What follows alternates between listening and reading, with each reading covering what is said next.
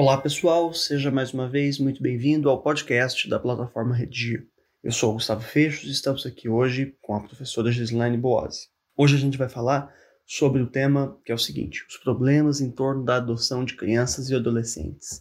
Essa é uma discussão super importante, infelizmente atual, dadas as complexidades desse processo. E então, no primeiro bloco, a gente vai conversar sobre esse tema, sobre os caminhos para argumentação, para construção de tese e repertório sociocultural. Na sequência, no segundo bloco, a gente conversa sobre proposta de intervenção social, como resolver esse problema. E, ao final, no terceiro e último bloco, a gente também retoma a discussão e apresenta uma ideia de planejamento, como que a gente pode estruturar uma dissertação a esse respeito. Então, professora Gislaine, em relação à discussão que está aqui colocada, os problemas em torno da adoção de criança e adolescente, a questão é a seguinte: eu estou disposto, por exemplo, a adotar uma criança. Isso é fácil ou é difícil? Olá, Gustavo. É um prazer estar com você. Resposta à sua primeira pergunta: é difícil, mas não é impossível adotar uma criança no Brasil. Antes disso, Gustavo, vamos apresentar melhor o tema ao nosso aluno. Veja bem, adoção de crianças e adolescentes. Não é preciso recorrermos à conceituação desse tema, porque ele é bastante conhecido. Mas um mecanismo eficiente para nós apresentarmos esse tema sem incidirmos naquilo que é óbvio é aproveitar os números, alguma leitura possível do gráfico de apoio. Eu estou aqui com um gráfico do CNJ, Conselho Nacional de Justiça, em que consta que em 2017 havia mais de 39 mil pretendentes à adoção cadastrados, famílias pretendentes à adoção, é, e 14,6 mil crianças e adolescentes a serem adotados. Veja bem, 39 mil pretendentes à adoção e 14.600 crianças e adolescentes a serem adotados. Ou seja, esses números aí mostram que há realmente muito mais gente disposta a adotar do que gente disponível para adoção. Né? Uma maneira de a gente, inclusive, apresentar as contradições que parecem haver em relação à discussão hora proposta, não é mesmo? Então, mexer com esses números realmente me parece uma boa dica para a apresentação do tema. Mas que argumentos há dos quais a gente pode se utilizar para enfrentar a discussão proposta? Entre tantos argumentos possíveis de serem focalizados, é, até porque os números não fecham, né? Nós vamos levantar algumas travas ao processo de adoção. Por exemplo, a preferência. Nem sei se a palavra correta seria preferência, porque eu enxergo de verdade um ranço é, de preconceito dos pretendentes à adoção, já que nós vamos explicar um pouco mais sobre isso, e a morosidade do processo para adoção de crianças e adolescentes aptos nas diversas casas de acolhimento espalhadas pelo país. Poderíamos falar também a respeito da necessidade de maior divulgação da lei de apadrinhamento afetivo. Eu não sei se você tem conhecimento dessa lei. Essa lei dispõe sobre o programa de apadrinhamento com a finalidade de estabelecer o contato entre família adotante e criança disponível à adoção. Eu tenho que esse seja o primeiro passo para a efetiva adoção. Legal. Entre tantos argumentos, como você mesma disse, eh, a gente pode fazer a escolha de alguns, não vai dar para numa única redação Tem falar de tudo, não é mesmo? É verdade. Há muitos outros. Agora, é, como tese, né, que é o ponto de vista a ser defendido na redação, o aluno não pode se escapar aí desta exigência, não é mesmo? Então, tese tem a ver com competência 3, para a qual estão reservados 200 pontos na redação do Enem. Então, como que a gente poderia, por exemplo, é, construir, formular uma tese, um ponto de vista acerca deste assunto? Gustavo, em se tratando de problema de viés sociocomportamental, é preciso priorizar a informação, o conhecimento que levam à conscientização. Ah, ao lado disso, o aprimoramento da lei e da celeridade processual. Perceba, inclusive, que essa tese acena a proposta de intervenção social. Que é uma característica que constitui a introdução. Né? Se a gente for ler as redações nota 1000, muito frequentemente a gente tem esta antecipação da proposta já colocada também na introdução. Um outro ponto que me chama a atenção, professora Gislaine, é o fato de que nós temos aqui, é, em potencial, uma tese multitemática. Né? Então, Sim. sempre que a gente pensa é, em problemas é, sociais e ou comportamentais, priorizar a informação, né? dar mais visibilidade aos meios pelos quais a gente pode chegar à promoção daquele problema ali, daquela solução, é, realmente me parece um bom caminho para a formulação de teses em geral, né? não só para este tema especificamente. Bom, além de pensarmos então que, que a gente vai fazer nessa introdução, com quais argumentos a gente vai trabalhar, queria saber de sua parte com que tipo de repertório sociocultural o aluno pode trabalhar é, nessa redação a respeito desse tema. Quando se focaliza a adoção de crianças e adolescentes, abrem-se as cortinas do cinema. Na verdade, muitas dessas produções são fatos reais é?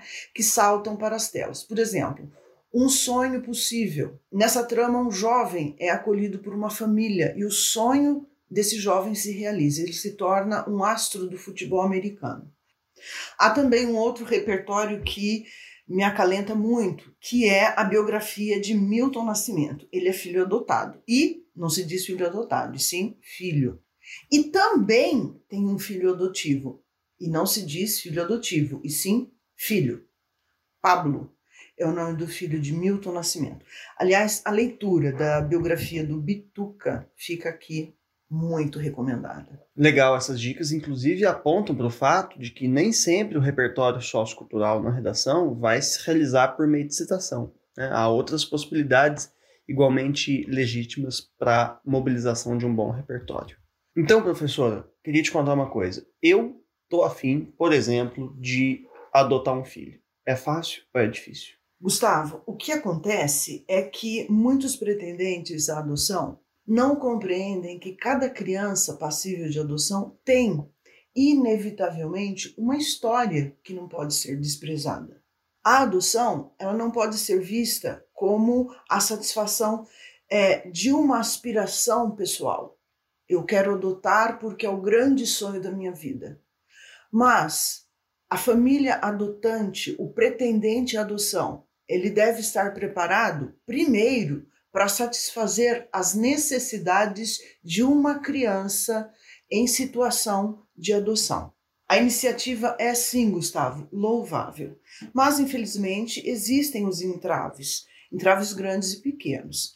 Levanto agora dois em especial: a lentidão do processo judicial e a incompatibilidade entre o perfil da criança exigido pelos pretendentes e o perfil da criança apta à adoção. É preciso dizer ainda que a adoção de adolescente e a adoção de mais de uma criança, irmãs entre si, por exemplo, são ainda mais complexas. Mas a legislação brasileira acena em favor da adoção, né? Gustavo, o texto da lei é frio. Ocorre que o Estado, em atendimento à lei, esgota todas as possibilidades de a criança ou adolescente, antes de serem encaminhados à adoção, reintegrem-se à família biológica. Esse procedimento, é, quer dizer, essas tentativas podem levar anos.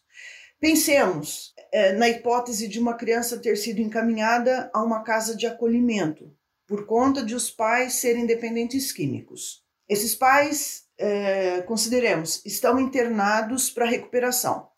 Nesse caso, a criança nem deve ser encaminhada à adoção, diante da possibilidade de os pais se recuperarem e a criança ter a oportunidade de voltar ao convívio da família biológica, certo? Pois é, ok, mas isso nem sempre acontece. Às vezes acontecerá de os pais não se recuperarem, de as questões sociais né, que envolvem essa família não permitirem o convívio é, saudável da criança com sua própria mãe biológica, pai biológico, não é?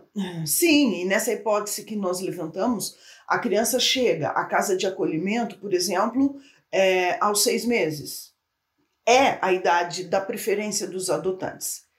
A par disso, enquanto o Estado tenta reintegrar a criança à família, um ano, dois anos se passam, três anos, e ao final dessas tentativas, sim, frutíferas, a criança pode já não estar na faixa etária da preferência dos adotantes. E aí, nesse caso, a criança é, terá perdido a oportunidade de ser acolhida por uma outra família, né? Porque esgotou-se aí o prazo é, de preferência de quem está a fim de adotar. Lamentavelmente. Há quem é, pontue que, tal como está, a lei privilegie os pais ausentes, ah, em detrimento do interesse do bem-estar da criança. Só para completar, eu gostaria de citar o supervisor da seção de colocação em família substituta da primeira vara da infância, é, do Distrito Federal. Ele se chama Walter Gomes de Souza. Ele considera a lei da adoção obsessiva pelos laços sanguíneos. Para ele, eu vou ler. A ênfase que se dá à lei acaba demonstrando um certo preconceito que está incrustado na sociedade, que é a supervalorização dos laços de sangue. Olha que importante. Mas a biologia não gera afeto. Pois é, e a faixa etária não é a única exigência dos adotantes, né? Há outros aspectos aí colocados que complicam esse processo. Exato. Conforme dados do CNA, de novo, uma pequena parcela dos adotantes aceita crianças com mais de 10 anos. Outra situação que sugere certa dificuldade é o fato de os adotantes recusarem-se a adotar grupos de irmãos. E isso é obrigatório? Adotar o grupo é obrigatório? Não, não, em tese não. Mas quando há vínculos entre as crianças disponíveis à adoção, é comum as autoridades que presidem o processo ouvirem e acatarem a vontade das crianças, que, é claro, é, é, é a vontade de permanecerem juntas.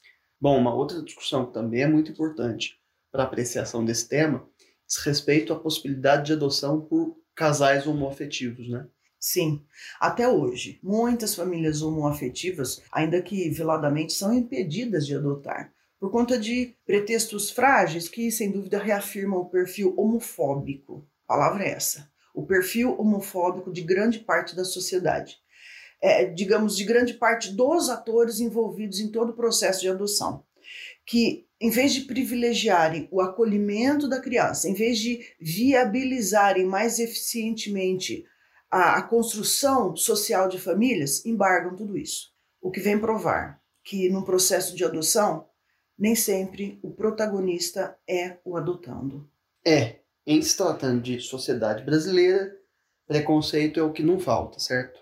Eu não posso deixar de considerar o preconceito que envolve as exigências de algumas famílias, que resistem, por exemplo, a adotar crianças e adolescentes negros, sob o pretexto de que, se fossem todos da mesma cor, evitariam constrangimentos tanto a elas, as famílias, quanto aos adotados. É falso pretexto. Né? Isso é, de fato, uma perversidade disfarçada de proteção. Recusar uma criança porque ela nunca se parecerá filha biológica sem dúvida, é privilegiar o preconceito, é ignorar a necessidade de uma criança órfã ter uma família.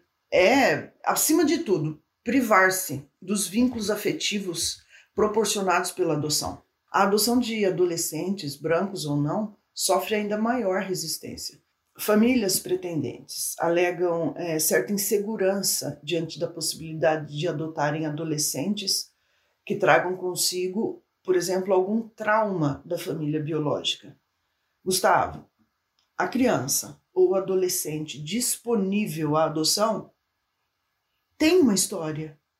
E essa história não pode ser desprezada, não pode ser ignorada, não pode ser rasgada pela família adotante. Inclusive, é, especialistas asseguram que todos esses receios não passam de uma outra face do mesmo preconceito. Muito bem, professora Gislaine. É, esse meu desejo encontrará de fato uma série de obstáculos para que a gente consiga, individual e coletivamente, né, superar tantos desafios no processo de adoção no Brasil. Mas você vai vencê-los. Espero que sim. Passando então agora ao segundo bloco, a gente fala sobre proposta de intervenção social. Bom, foram vários os problemas que a gente é, localizou aqui nessa discussão acerca da viabilidade da adoção no Brasil. Logo, em face de tantos desafios, é preciso agora elaborar uma proposta para superá-los. Sim. Portanto, para resolver a questão, para é, aumentarem as estatísticas da adoção, é preciso que haja maior divulgação da lei do apadrinhamento afetivo. Ah, legal falar isso, porque você toca num ponto aqui que me parece muito relevante, que é o seguinte: é, nem sempre a gente vai inventar lei na proposta de intervenção social, não é? Então, as leis já existem, é inclusive pouco provável, sinceramente, que o aluno, em cinco linhas, né, dada a discussão do tema, terá de fato conhecimento jurídico prévio para chegar à proposição de elaboração de uma lei. A gente não sabe se ela já, de repente, não existe mesmo. Então, pensar nessa dimensão da visibilidade, da aplicação, da fiscalização de leis que já existem, é, me parece um caminho bom para vários temas, não só para esse, né? Verdade. É isso mesmo. É preciso, então, que haja maior divulgação da lei do apadrinhamento afetivo, uhum. a fim de que famílias tenham a oportunidade de estar com crianças e adolescentes órfãs, ou se não órfãs, ah, disponíveis à adoção, é porque esse é o primeiro passo para a efetiva adoção. Também é possível mobilizar as autoridades envolvidas no processo de adoção. E veja bem, quando eu falo autoridade, eu não estou querendo me referir só ao juiz, né? Nós temos toda uma gama de atores envolvidos no processo de adoção, desde assistente social, é, conselheiros tutelares, é, membros do Ministério Público da Infância. Então, é preciso mobilizar todos esses atores para que sejam é, mais humanos, é, menos preconceituosos, ao depararem, inclusive, com famílias homoafetivas que pretendam adotar.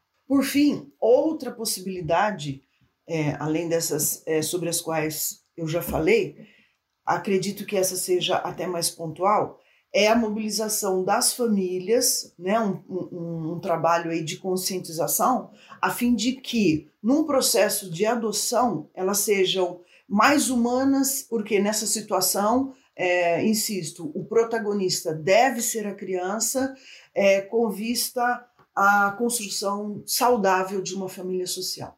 Muito bem, então, importante considerar que para uma proposta de intervenção completa no Enem, dos 200 pontos, a gente precisa necessariamente apresentar a gente, a ação propriamente dita, o modo ou o meio pelo qual essa ação será realizada, o efeito, né, a finalidade, além, é claro, do detalhamento obrigatório de pelo menos um desses elementos anteriores. Finalizando o segundo bloco, passemos então ao último, no qual a gente recupera a discussão para a apresentação de um planejamento para essa redação. Então, vejamos como que a gente consegue organizar as ideias. Na introdução, a gente precisa obrigatoriamente apresentar o tema, antecipar os argumentos com os quais a gente deve trabalhar e, finalmente, elaborar a tese. Esses aspectos, evidentemente, já foram muito é, explorados aqui na nossa conversa. Mas, resgatando a discussão, nós temos, para além da apresentação do tema, a possibilidade de lidar aqui com argumentos que podem considerar aquela ideia né, do preconceito, tendo em vista a preferência de quem quer adotar por um perfil muito específico de filhos a serem adotados, além da morosidade do processo. Para além desses argumentos, a gente, por exemplo, pode também pensar como uma tese que não se aplica apenas a esse tema, mas tem aquela dimensão da tese multitemática, né? da tese de dar mais visibilidade a essas situações para que elas sejam superadas, para que haja uma mobilização social a favor de um outro padrão de é, comportamento de quem quer adotar. Acho que esse pode ser um bom caminho aí para a tese, que inclusive vai dialogar com a própria proposta de intervenção logo adiante. Finalmente, como repertório sociocultural a ser potencialmente desenvolvido, a gente pode pensar naquela referência trazida por você, Um Sonho Possível, além da biografia do Milton Nascimento. Então, só nos restará, na proposta de intervenção, arrematar essas ideias, cuidando para que todos os elementos válidos estejam de fato presentes neste parágrafo. Muito obrigado pela sua participação hoje aqui com a gente, professora Gislaine. Obrigada eu, é sempre um prazer estar com você. E antes de me despedir de todo mundo, fica o convite para que você assine o nosso podcast no seu tocador de preferência. Além disso, vá ao nosso site para conhecer uma redação modelo a esse respeito. E depois de ter feito sua redação, Ao receber a correção, não deixe também de conhecer o nosso percurso de aprendizagem, no qual há tópicos de gramática, listas de exercício e videoaulas sobre cada uma das suas dificuldades. Então é isso aí, um abraço e até a próxima.